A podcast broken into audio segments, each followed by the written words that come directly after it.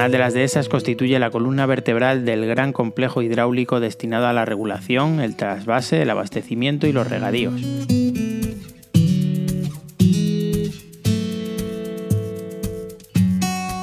Turismo Madrigalejo. Señalización turística inteligente en formato audio. Canal de las Dehesas.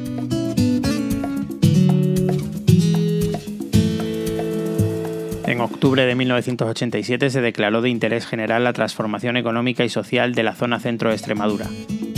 La idea empieza a tomar forma en 1991, año en el que se redactó el anteproyecto de obras para instalar la red de tuberías en las parcelas.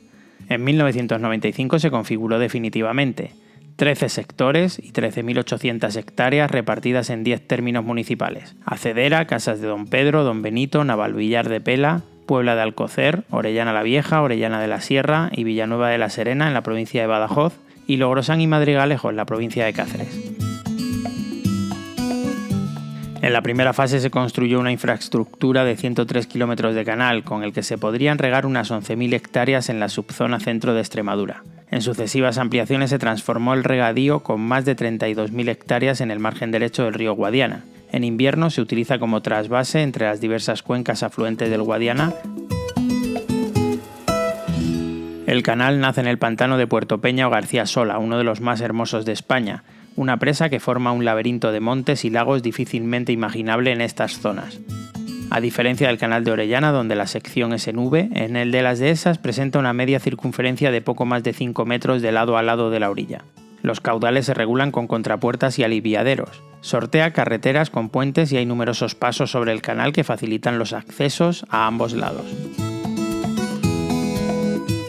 Al canal confluyen otras conducciones de poco recorrido, que lo conectan con el pantano de Gargáligas, con el propio canal de Orellana o con los canales del río Ruecas.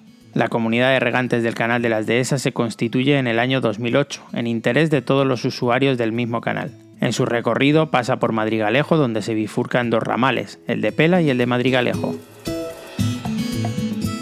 El ramal de Madrigalejo tiene una longitud de 9,1 kilómetros y un caudal de 6,4 metros cúbicos y riega hasta 2.500 hectáreas entre las del término municipal y las tierras de Zorita y Alcollarín. El canal de las dehesas eh, atraviesa zonas de gran valor ecológico y paisajístico donde se pueden observar dehesas de encinas y alcornoques, cultivos de regadío, humedales y aves migratorias como las grullas. Eh, esta infraestructura también forma parte del Camino Natural Vía Verde Vegas del Guadiana, que sigue el trazado de un antiguo ferrocarril que, bueno, que nunca llegó a, funcionar.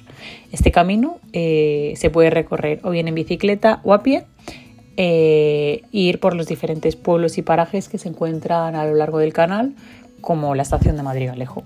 El ramal de Madrigalejo contribuye al desarrollo agrícola y económico de la comarca Facilita el riego de cultivos como el arroz, el maíz, el tomate o los frutales.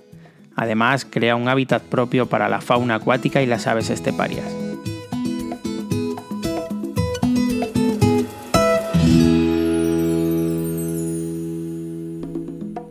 Una producción de Radio Viajera financiada en el marco del Proyecto para el Desarrollo de los Pueblos Inteligentes de la Junta de Extremadura y la Unión Europea, con el apoyo del Ayuntamiento de Madrigalejo.